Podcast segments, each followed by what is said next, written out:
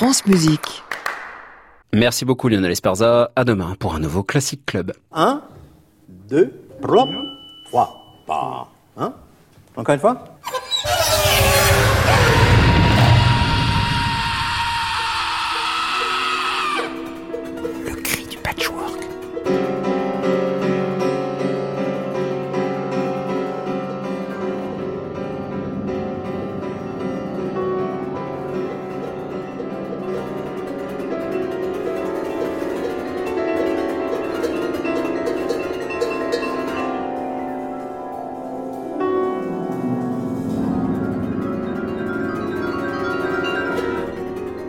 Chers écoutants, bienvenue dans le Cri du Patchwork, une émission qui plonge dans le son.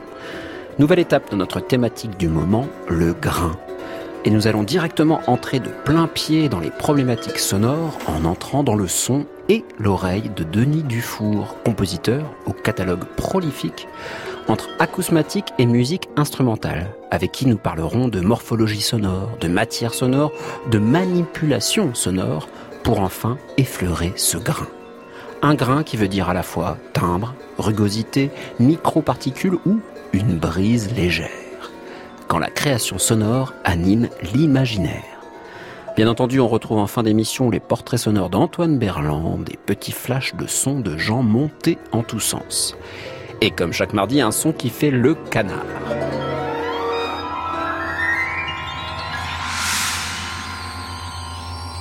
Le Crédit Patchwork, thème numéro 46, épisode numéro 3, séquence numéro 1. Eh, qu'est-ce que vous avez fait encore? Pas étouffé. Eh oui. Le son de la semaine. Car nous avons plus d'un ennemi, mon fils. Nous, les capitalistes. Et parmi ces ennemis, la Russie de Staline, qui ne manque pas non plus de bras armés. Le son nasillard, comme celui émis par le poète Antonin Artaud dans une bonne partie de Pour en finir avec le jugement de Dieu, enregistrement mirifique réalisé pour la radio en 1947. Parler ou chanter avec le nez, c'est une méthode simple pour appliquer un filtre de modification de timbre sur une voix. Point besoin d'objets ou d'électronique pour transformer votre voix et en faire tout autre chose. Ce qu'avait parfaitement compris Meredith Monk. Et ce, dès ses premières performances dans les années 60, où elle alternait les différents modes de jeu au sein de rituels vocaux comme celui-ci, Porch, une forme d'incantation d'ouverture de concert qui caractérisera très vite l'approche vocale hors norme de Meredith Monk.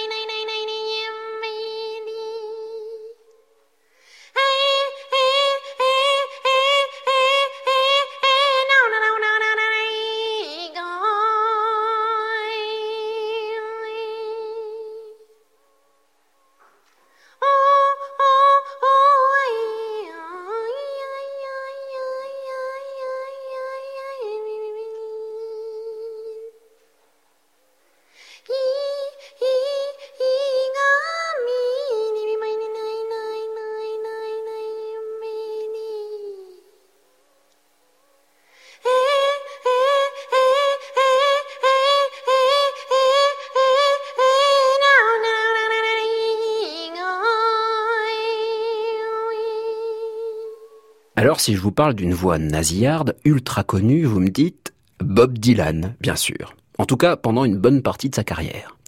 Comme le rapporta l'écrivain Joyce Carol Oates, Quand nous avons entendu pour la première fois cette voix brute, très jeune et apparemment non entraînée, franchement nasale, comme si du papier de verre pouvait chanter, l'effet était spectaculaire et électrisant. Et d'année en année, Bob Dylan insista plus ou moins sur sa capacité à nasaliser sa voix. Voici un petit montage de différentes versions de The Times They Are Changing. L'un de ces tubes interstellaires, c'est sans appel. Come gather round people wherever you roam and admit that the waters around you have grown and accept it that soon you'll be drenched to the bone. If your time worth saving, then you better start swimming or you'll sink like a stone. For the times they are a changing.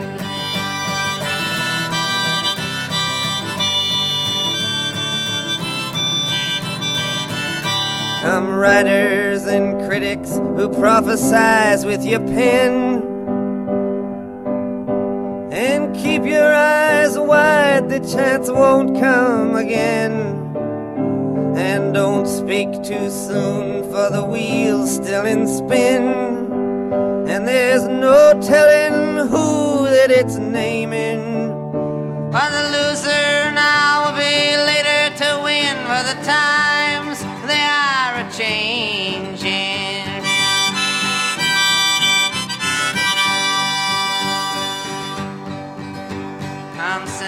senators, congressmen, please heed the call. Don't stand in the doorway, don't block up the hall, for he that gets hurt will be he who has stalled. The battle outside raging will soon shake your windows and rattle your walls, for the times they are a changing.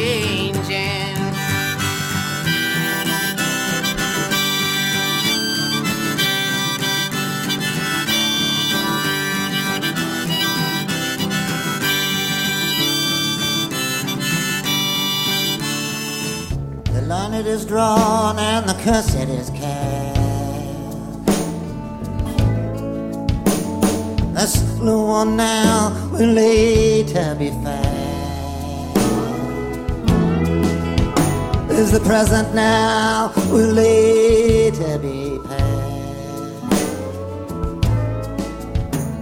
The order is rapidly fading. And the first one now will later be last. But the times they are a changing.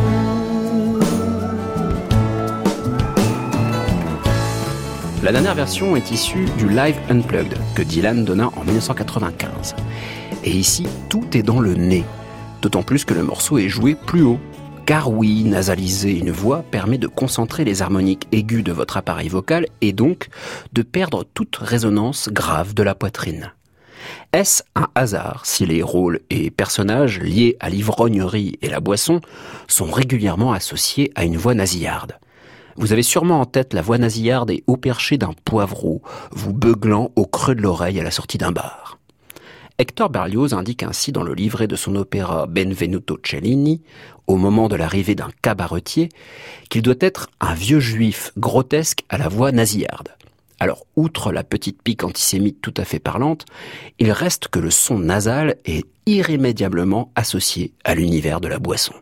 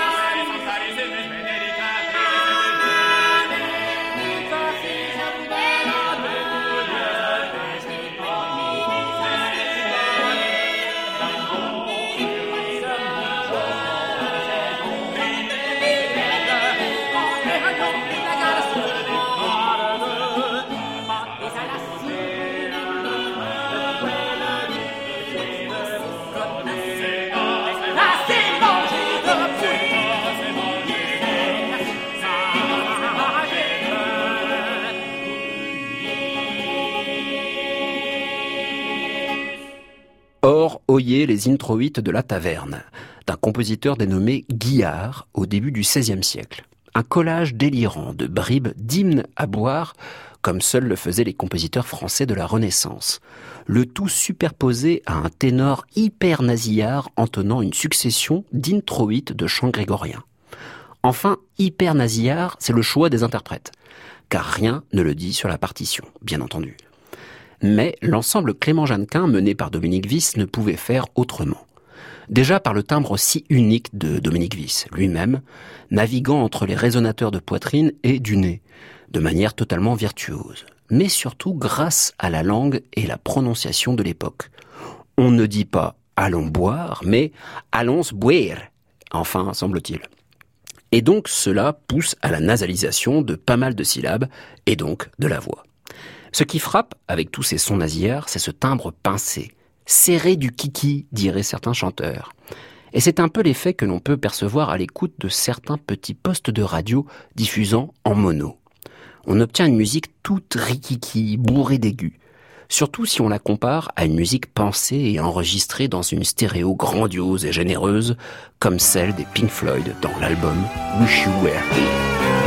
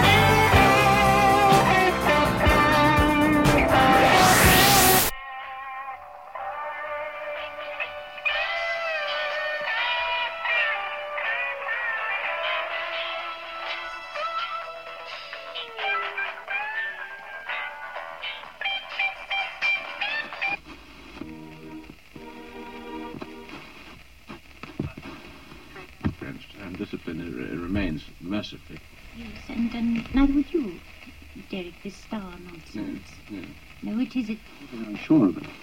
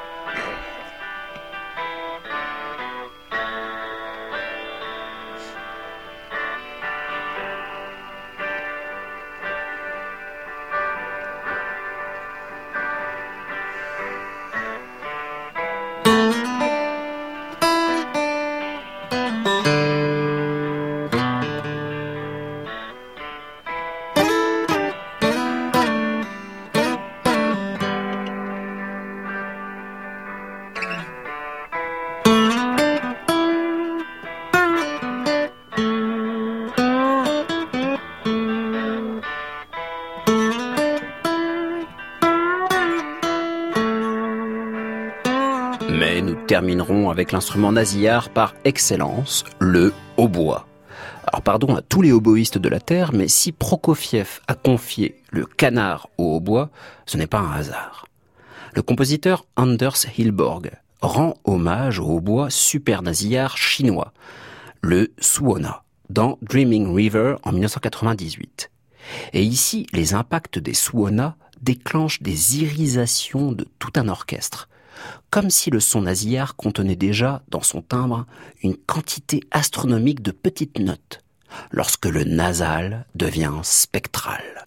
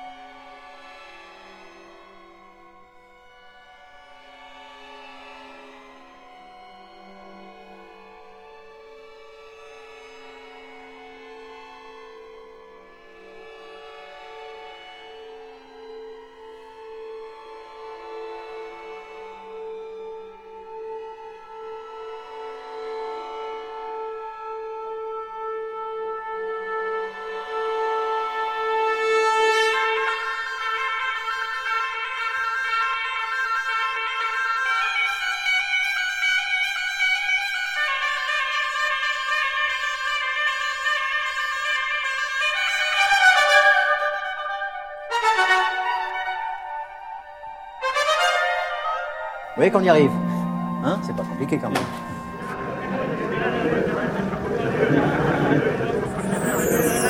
France Musique. Le cri du patchwork, Clément Lebrun.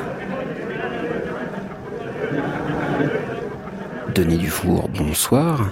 Bonsoir. Vous êtes compositeur, compositeur avec un catalogue énorme. Je tiens à insister là-dessus parce que on vous connaît surtout, Denis Dufour, en général, pour votre création acousmatique, issue de la tradition, alors je sais pas si on peut parler d'une tradition électroacoustique, en tout cas euh, depuis Pierre Schaeffer, mais vous avez aussi tout un catalogue autour des musiques instrumentales, acoustiques, et dans ce catalogue, on pourrait se balader finalement dans une histoire du son. C'est comme ça que je l'ai vu, en tout cas, en traînant mon oreille par-ci par-là, une histoire de votre manière d'entrer dans le son. Est-ce que on peut dire, Denis Dufour, que dans votre pratique de compositeur, vous aimez entrer dans le son de l'instrument ou de la matière concrète Oui, alors peut-être qu'on pourrait dire plus que de rentrer dans le son, c'est de rentrer dans la morphologie du son en fait.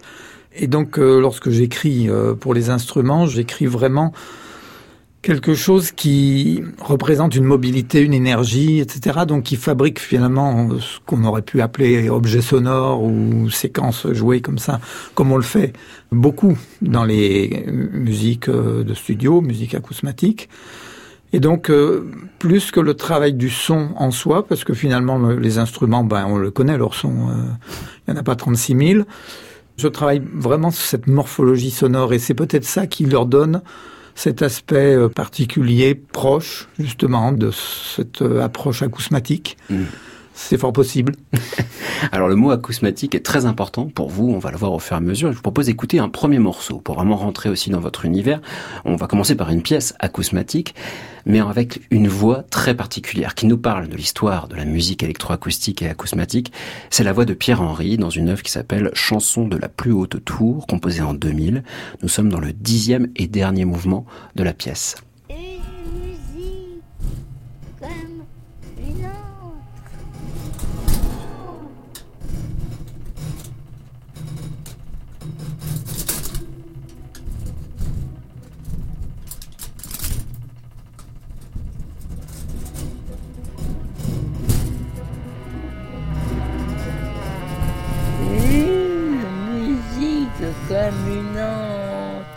Et quand on y est entré, on n'écoute plus jamais le monde comme avant. Et quand on en sort, on y est encore, ivre d'un éblouissement qui vous rend l'invisible pour toujours visible et visible désormais par l'invisible et visible désormais par l'invisible et visible désormais par l'invisible et visible désormais par l'invisible.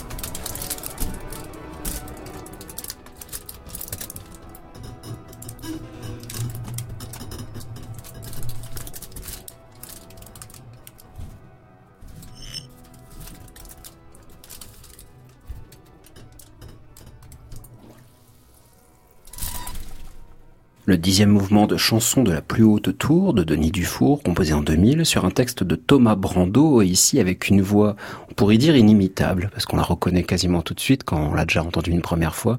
C'est Pierre-Henri lui-même qui dit ce texte, où il nous parle de ce rapport entre visible et invisible. Mais avant de rentrer dans le texte, J'entends ici, autour de la voix de Pierre-Henri, euh, plein de petits sons qui me rappellent finalement son univers par le grain de sa voix, mais surtout, j'entends une porte, j'entends une forme de, de grain de feu à la fin, mais en fait, je me suis dit, ah ben non, mais c'est pas du feu, c'est tout autre chose.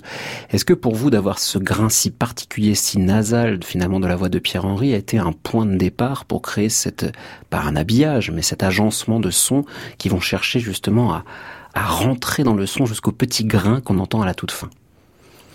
L'univers de Pierre-Henri, en fait, il, il faut l'associer beaucoup aussi aux, aux haut-parleurs sur lesquels il jouait ses musiques, euh, qui sont euh, des cabasses et qui ont un son très euh, plein sur le médium. Hmm. En fait, un peu comme sa voix aussi. C'est pas le son très très espacé avec scintillant qu'on peut avoir dans d'autres sur d'autres types de haut-parleurs.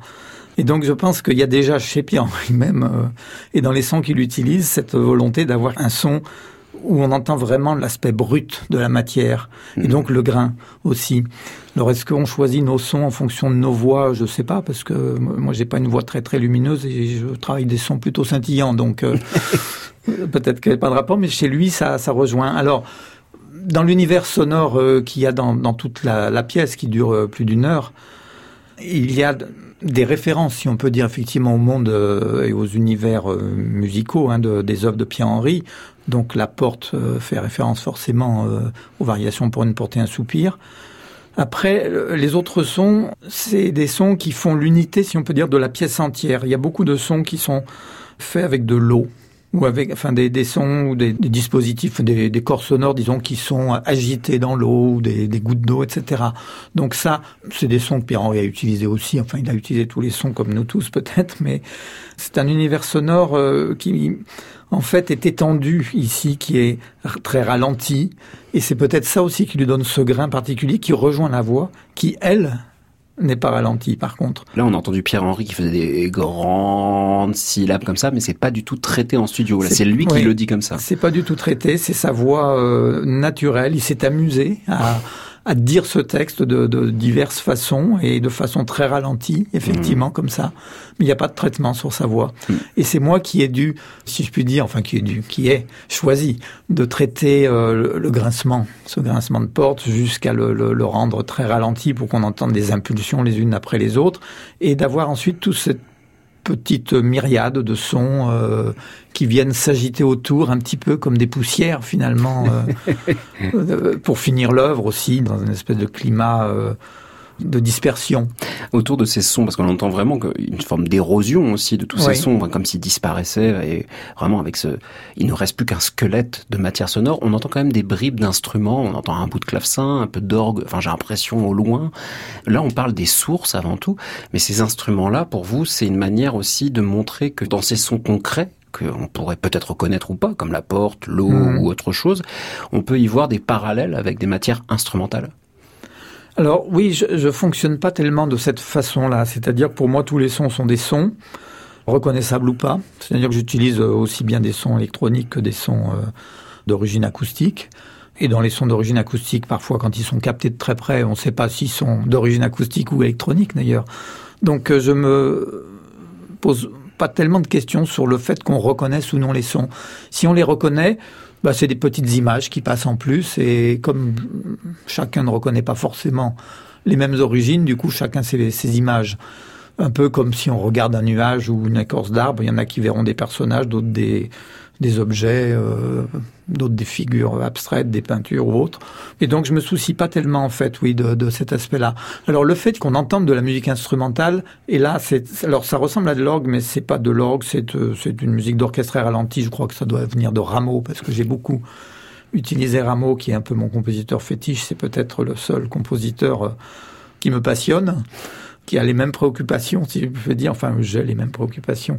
Et il a eu les mêmes préoccupations que Schaeffer aussi, c'est-à-dire vraiment euh, quelque chose de, de l'ordre d'une recherche euh, scientifique, mm-hmm. mais associée à la perception. Enfin, les, les deux euh, ont travaillé vraiment sur le, le même schéma, c'est-à-dire qu'il faut associer l'intuition, comme ça, la, ce qu'on trouve, à une recherche, à une pensée qui vient vérifier scientifiquement les choses et qui ensuite cette chose scientifique trouvée va être vérifiée par la perception à nouveau. Hmm. C'est-à-dire cet aller-retour. Ça reste du sensible. Constant, quoi, voilà, ça reste du sensible. Et c'est vrai que Rameau, donc, euh, est dans beaucoup de mes musiques comme ça. Euh, on le reconnaît pas évidemment, mais ça fait partie donc d'une pièce d'orchestre, mais très ralentie. Et d'ailleurs, ce ralentissement, on entend, euh, si on écoute très très attentivement à la fin, que c'est tellement ralenti qu'on entend la numérisation, on entend une espèce de, de, oui, de grain. Euh, typiquement numérique, pas très intéressant, mais là il est pianissimo, donc ça va, il n'est pas mis en avant. Ce n'est plus un parasite. Voilà. Alors pour revenir sur Pierre Schaeffer, vous avez dernièrement composé une pièce en 2013 qui s'appelle Stelle, à partir d'une transposition, alors on va dire plutôt traduction des études au son animé de Pierre Schaeffer, composée en 1958. Et je vous propose d'écouter justement le tout début de cette étude au son animé, et ensuite on va enchaîner avec votre traduction, donc Stelle de Denis Dufour.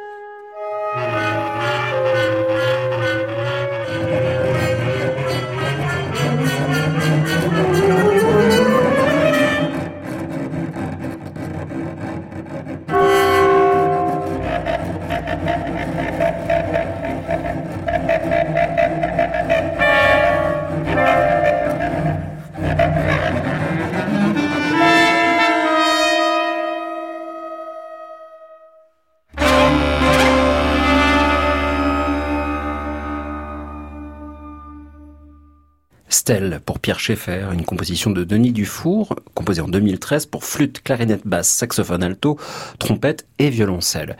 Et là, Denis Dufour, on reconnaît les instruments bien sûr, mais quand on sait que c'est une transposition, plutôt traduction euh, des études au son animé de Pierre Schaeffer, est-ce que pour vous l'intention était de se dire, on peut faire les matières concrètes euh, de Pierre Schaeffer sur des instruments, ou bien c'était justement tout autre chose, montrer qu'on pouvait aller ailleurs? Oui, l'idée, c'est de garder l'esprit de l'œuvre, de traduire euh, avec les moyens instrumentaux, quoi. En bref, quelque chose qui sonne tout à fait autrement, parce que l'œuvre originale, elle a des ralentis, des accélérés qui sont impossibles à reproduire, parce que ça, ça propose une toute autre écoute, des espaces différents aussi. Mais quand on fait rouler une bille dans un bol en métal et qu'on le ralentit deux fois, je veux dire, à l'instrument, ça, on peut même pas imaginer de reproduire ça. Donc, il faut trouver d'autres solutions. Et c'est là-dessus, moi, que je travaille en général. C'est à partir d'un projet, que ce soit un projet de traduction ou un projet d'œuvre, c'est d'avoir ce projet, de le concevoir vraiment de façon très, très fixe, très, très précise. Et ensuite, tout le travail consiste non pas à réaliser le projet, mais à trouver les solutions pour que ce projet existe. Mmh. Et donc là, c'était ça aussi, c'est de trouver des solutions, en fait, pour avoir quelque chose qui, non pas ressemble son à son à l'œuvre, mais ressemble à ce côté à la fois montage, mixage que l'on fait en studio, montage abrupt, hein, mm. le coup de ciseau quoi dans, la bande magnétique, et puis aussi euh, ce côté euh, peut-être très diversifié des sons, des, objets sonores. Mm. Et là, on revient à cette idée justement de créer des morphologies sonores, quels que soient les instruments, et de, forcer ces instruments euh, pour qu'ils prennent une, forme mm. sonore qui correspondent justement à, ce que fait cette musique euh, concrète euh, de l'époque. En l'occurrence, chez Pierre Schaeffer, est-ce que le matériau lui-même dicte finalement la composition qui va suivre? Ou est-ce que comme dans une composition instrumentale, on pense la structure et on y met du matériau à l'intérieur? Alors Pierre Schaeffer euh, ne composait pas au hasard, hein. mmh. c'était tout pensé avant, il écrivait avant, tout son synopsis, on pourrait dire, était fait avant, il, y a même, il faisait même des partitions. Et puis, euh, l'œuvre était réalisée à partir de cette pensée préalable. Mmh. Et d'ailleurs, euh, pour cette œuvre comme pour d'autres, à part ses premières études de 1948, mais celle-là qui date de 1959 et les autres études qu'il a faites euh, donc dans ces années-là, c'est pas toujours lui qui réalisait, il faisait réaliser. Parce qu'il se trouvait pas ni très adroit en studio, disait-il, et aussi il était très occupé à d'autres choses. C'est un haut fonctionnaire malgré tout, hein, donc euh, il a inventé cette musique concrète et composée en studio quand euh, on voulait pas de lui à la radio parce qu'il était un peu euh, comme Rameau d'ailleurs, un peu pénible pour les gens autour. Faut le dire. Voilà. Mais, mais pénible à juste titre quand même. Hein. Je veux pas dire qu'il était pénible pour être pénible. Il était quand même, euh, c'était très argumenté, très logique. Mais après, est-ce que ça correspond au fonctionnement euh, qu'attendent les gens? Ça, c'est autre chose. Mais quand on a à des hauts postes comme ça et que ces institutions sont quand même beaucoup contrôlées par les, les pouvoirs politiques ou autres, c'est vrai qu'il avait une place euh, qui était gênante, quoi. Voilà. Alors, à vous entendre, Pierre Schaeffer, peut-être, alors, me dites si j'ai tort, euh, j'ai l'impression qu'il essayait de contraindre finalement le matériau à rentrer dans une pensée globale de l'œuvre. Est-ce qu'on pourrait dire que dans votre, vos compositions acousmatiques, vous prenez aussi finalement un matériau pour qu'il aille dans le sens de votre composition, donc le, contraindre à rentrer dans une pensée sonore qui a été prévue à l'avance?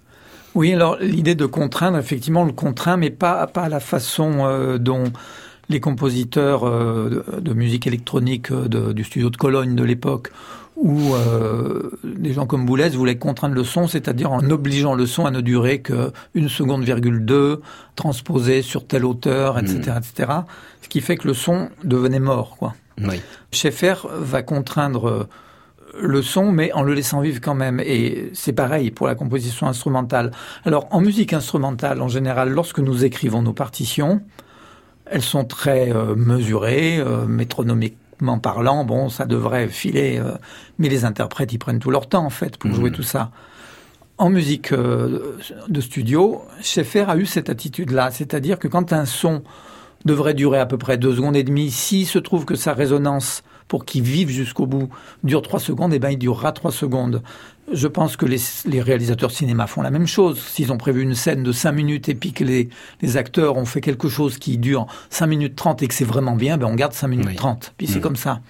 Donc c'est contraint, mais en n'allant pas contre Contre le, Le son. son. Et la morphologie voilà, son. et la morphologie, et puis sa vie, quoi, contre Mm. la vie finalement et contre l'énergie, puisque la musique c'est quand même euh, finalement un ensemble d'énergie qu'on met bout à bout. C'est pas des hauteurs absolues, des durées absolues des- et des intensités absolues. Mm.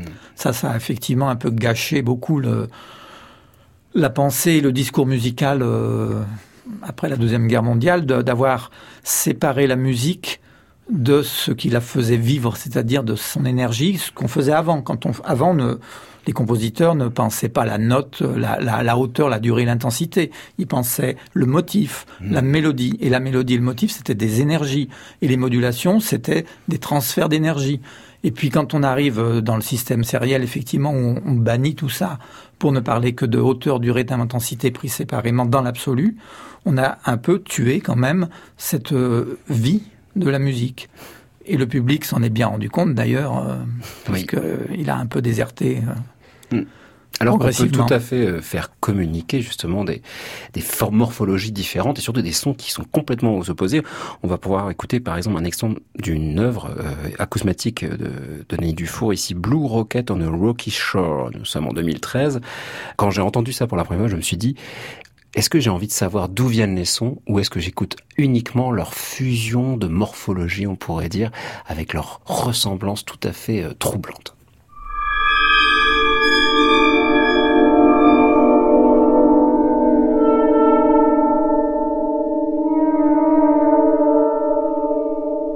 Was the, the cockpit still under command? Did one of its slightest shines mean some hope of rescue or a deadly sign of a final end?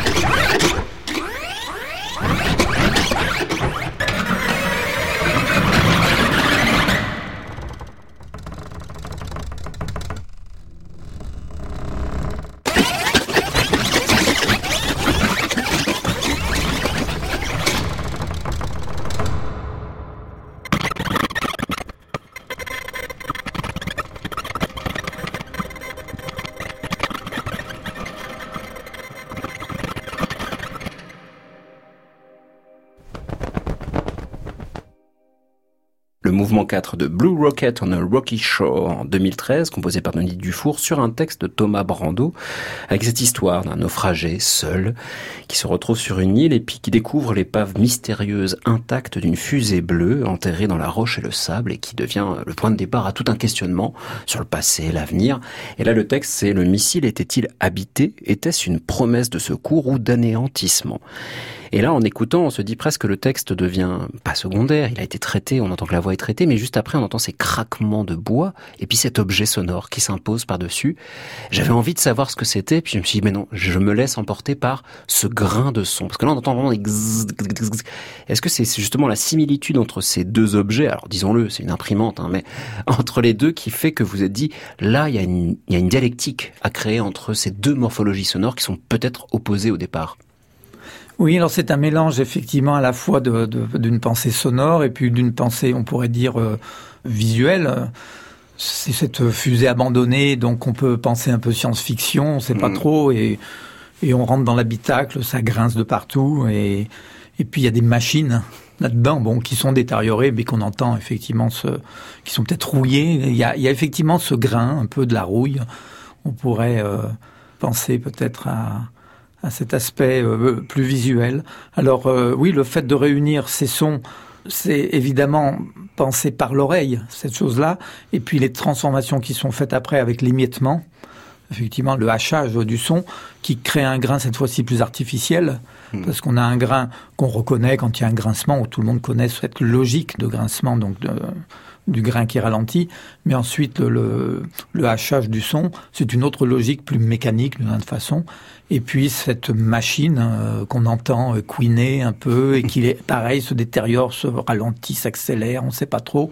Oui, il y avait il y avait l'idée de d'emmener dans quelque chose d'un peu euh, mystérieux, le mot peut-être un peu fort, mais effectivement de on ne sait pas trop euh, où, on est, ce que c'est, et c'est un peu le sujet de toute la pièce. Hmm. C'est-à-dire on est perdu. Voilà, on est un peu perdu sur euh, dans une île où il y a une fusée bleue. Effectivement, voilà, on ne sait pas trop euh, quoi faire et, et, où se retourner. La cosmétique veut tout simplement dire, dites-moi si je me trompe, que la cosmétique c'est une manière d'entendre la musique de manière invisible. On n'entend pas la source, on est là juste pour apprécier le son tel qu'il arrive dans nos oreilles. Une forme de, pas négation du visuel, mais d'être justement dans l'objet sonore uniquement. Oui, alors le terme acousmatique, il veut, il veut pas tellement dire qu'on ne reconnaîtrait pas une source, mais il veut dire qu'on entend un son sans voir la cause qui produit le son. Hmm. En fait, c'est vraiment ça la, définition de ce terme. Et donc, euh, l'écoute acousmatique, c'est celle que tout le monde a en écoutant cette émission. C'est une écoute acousmatique. Et si on vous connaît pas et si on me connaît pas, on, nous prête des visages fantasmés, imaginaires et voilà, bon, qui sont ce qu'ils sont, peu importe. Après, on est déçu ou, ou, ravi quand on voit les, les vrais visages. Mais c'est ça l'idée acousmatique. C'est effectivement un son invisible dont on peut reconnaître la source, ça, il n'y a aucun problème pour ça, mais dont on ne voit pas ce qui produit le son. Et ça crée beaucoup d'ambiguïté, puisque mm. le cinéma le sait très bien dans les bruitages. Hein. les, bruitages ne sont pas faits avec les vrais sons des, des, mm. vraies choses qui se passent sur l'écran. Donc ça fait illusion aussi. Alors voici un extrait d'une pièce où l'illusion pourrait être parfaite si on ne sait pas quels sont les instruments qui sont ici les exécutants. C'est le mystère des tornades, de en 1997, le 24e mouvement qui s'appelle Ouragan, 64 nœuds ou plus.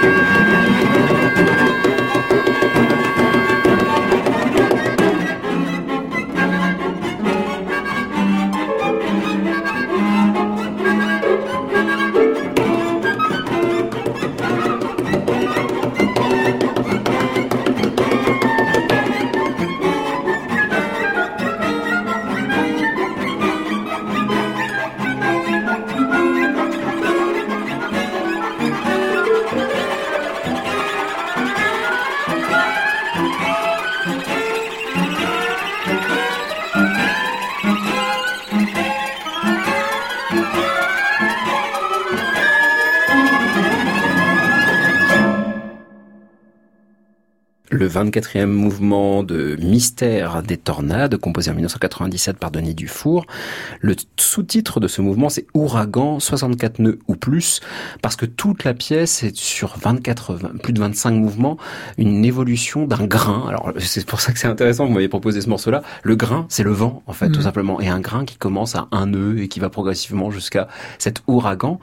Et ici, je parlais d'écoute acousmatique parce que on entend bien le hautbois. Ça, on peut pas l'éviter. Oui. Voilà, on, on l'imagine très bien.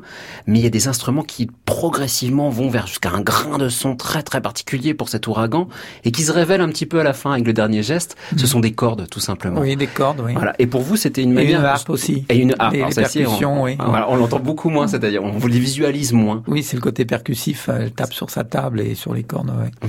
Là, en l'occurrence, c'est de faire discuter justement ces instruments comme le hautbois, qui a peut-être plus de difficultés à faire des modes de jeu euh, différents que les cordes, et de montrer qu'on peut glisser comme ça entre un grain très fort euh, au talon de l'archer euh, sur les cordes, et puis ce hautbois euh, permanent, toujours dans cette rythmique et ce son toujours unique. Oui, effectivement, le, le, le hautbois, enfin bon, je, dans la pièce, je l'utilise aussi sur des multiphoniques, donc qui font des sons Oui, on qui, l'entend d'ailleurs qui- à un moment. qui sont ouais. plus électroniques, on pourrait dire, euh, Mhm. en apparence. Mais effectivement, oui, le, le hautbois a toujours été difficile, je crois, à utiliser en musique. euh, Berlioz le qualifiait de champêtre, ce qui plaît pas aux boïstes, et donc euh, de, de pittoresque ou autre. Mais c'est un instrument qui est intéressant, mêlé aux autres, effectivement, euh, aussi. euh, il a un côté finalement comme le synthétiseur quand il y a des sons très très chargés d'harmonique. Mhm. Il a ce côté très présent qui, lorsque je l'utilise comme ça de façon assez systématique, euh, peut ressembler à une sorte de processus électronique qui monte, qui monte, qui monte comme ça euh, sans cesse. Le hautbois comme synthétiseur, c'est sûr que vous allez vous faire des ennemis chez les oboïstes, euh, Denis Dufour. Non, parce que je le fais jouer euh, sans le détourner, euh, donc je suis pas par rapport aux instruments comme beaucoup de compositeurs qui les, les font jouer d'une façon qui fait qu'on les entend plus du tout. Donc euh, on devrait encore m'apprécier. Là, en l'occurrence, vous me dites que le hautbois reste un hautbois. Les cordes ici en jouant comme ça, est-ce qu'elles restent des cordes dans votre oreille? Ou bien sont-elles déjà dans un processus de modification comme vous pourrez faire en studio? C'est-à-dire, vous les avez granularisées, vous les avez, vous êtes allé chercher plus loin pour en faire autre chose que des cordes Non, moi je pense qu'elle reste des cordes. On doit trouver ce genre de jeu dans des concertos euh, plus anciens, plus classiques, euh, Hmm. très près du talon, comme euh, du talon de l'archet, et, à la corde, comme on dit. Donc euh, je les fais pas grincer, je les fais pas euh, taper ou jouer derrière, derrière le chevalet ou autre. hein. Elles sont, sont des cordes normales, mais qui jouent effectivement avec force. Hmm. Ouais. C'est un plaisir pour vous de ne pas aller contre l'instrument, en l'occurrence, comme vous disiez, d'aller contre le son de Bah, la musique concrète? Oui, alors effectivement, euh, quand j'utilise l'instrument, bah, je, je les utilise euh, avec ce qu'ils savent faire, parce que si je veux vraiment faire du son nouveau, bah, je vais faire des œuvres acousmatiques. J'ai le studio pour faire du, du son euh, inouï. Je trouve que pour les instruments, avoir la prétention de dire je travaille le son de l'instrument, etc., etc., moi je le comprends pas bien, parce que travaillant le son en studio, je, je trouve que j'ai plus de possibilités et en plus, comme ça, je, je fais moins de peine aux instrumentistes peut-être aussi, de faire que on- leur instrument est posé sur une table, euh, bardé de micros, et puis qu'ils tapent dessus. euh, ils sont obligés de prendre un mauvais instrument pour pas abîmer le bon instrument. Je trouve ça un peu dommage. On retrouve peut-être cette démarche, euh, Denis Dufour, dans cette œuvre Piano dans le ciel, qui a été écrite autour d'un récital de Gottlieb, avec différentes pièces de différents compositeurs, et puis vous avez pris des bribes, comme ça, de ces différents pianos, et puis juxtaposer d'autres sons de studio. Pour vous, c'était une forme de puzzle pour montrer finalement que la morphologie d'une phrase de piano pourrait tout à fait être mise en parallèle avec la morphologie, je ne sais pas, euh, d'un bruit de feu, de bout de bois, ou, d'autres énergies sonores. Oui, j'étais allé voir Jay Gottlieb chez lui pour euh, savoir un peu quelle pièce il allait jouer. Et donc, il me jouait très rapidement des petits bouts, en fait, euh, comme ça que je me rende compte euh, autour de quel genre de musique il fallait que je construise mon, mon écrin euh, acousmatique. Et donc, euh, j'ai capté cette séance. Donc, c'est pas une prise de son euh, euh, de près. Enfin, c'est- j'ai pas cherché à enregistrer le piano, mais il parle, il rit et il joue des accords. Et donc, comme il est assez volubile et assez enthousiaste, euh, ça crée des, là aussi des morphologies, des, des, des espèces de d'éclats sonores, et donc qui s'intègrent très très bien avec toutes sortes d'autres types de sons. Quoi.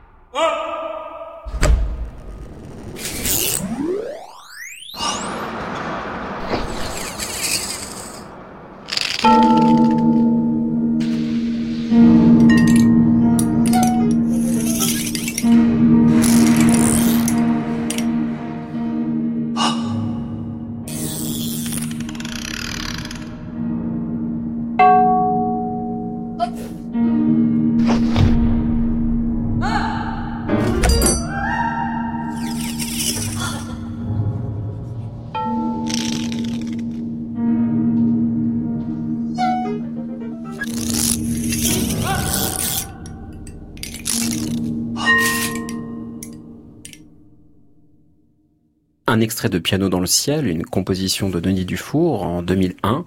Ici, ça a été le quatrième mouvement, improvisation numéro un, avec des petits bouts de Gottlieb au piano et quantité d'autres sons. Euh, merci beaucoup, euh, Denis Dufour, d'avoir accepté l'invitation pour rentrer dans un tout petit peu dans votre catalogue immense, hein, je tiens bien à préciser, entre musique instrumentale, musique acousmatique et puis les musiques mixtes aussi évidemment, parce que tout ça se fait aussi avec ces fusions entre ces morphologies sonores.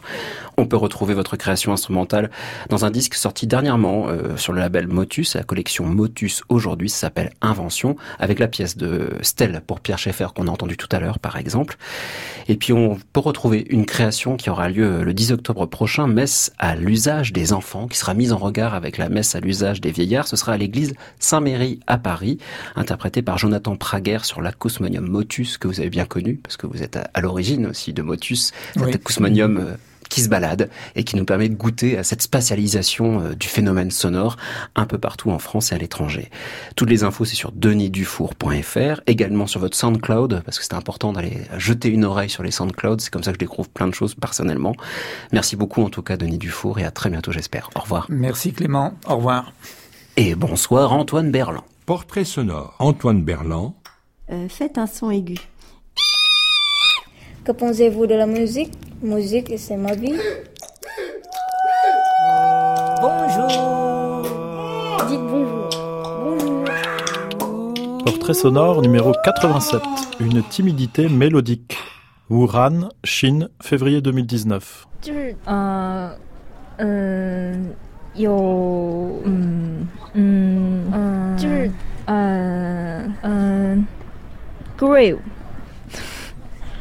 嗯。嗯。嗯。嗯。哆来咪发嗦拉西嗯。就是我功能的。嗯，最后，呜呜，嗯。嗯。嗯。嗯。嗯，早上好，你好，就是我，嗯，就是 grave，高一，大喊一声啊！我是一个粉刷匠，粉刷本领强，唱唱音阶高音啊，高音啊！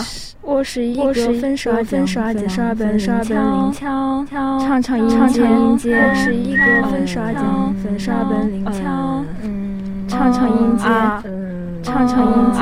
嗯啊，最快速，我没有驾驶证，参观过美术馆和博物馆，喜欢奶酪。这个问卷还可以吧？嗯，没有认识某个人完全不喜欢音乐。 Fin de notre troisième épisode du Cri du Patchwork sur le grain. Le Cri du Patchwork, c'est Perrine Mingui aux commandes à la réalisation, Pierre Tessier à la préparation et à la recherche de son, et aujourd'hui à la technique, Cédric Châtelus. La semaine prochaine, on termine notre thématique du grain en compagnie d'Anthony Papavassiliou, musicologue, qui nous contera l'aventure de l'IDM, l'Intelligent Dance Music, un genre cristallisé autour d'Afex Twin qui a mis en évidence l'utilisation d'effets de granularité, ou comment atomiser les musiques électroniques en tout petits grains. Pour rester connecté avec le cri du patchwork et la musique de création sous toutes ses formes, je vous donne rendez-vous sur francemusique.fr où vous pourrez podcaster cette émission ainsi que les portraits sonores d'Antoine Berland. Chers écoutants, Si je fais 1, tagaram, 1, parap, 2, ça suffit. Un, il sait ce qu'il a à faire. 1, parap, 2, 3. C'est simplement pour savoir qu'on est ensemble. Hein. Bonjour, au revoir. Voilà. Il est minuit, je passe la main à Anne Montaron et création mondiale. À réécouter sur francemusique.fr.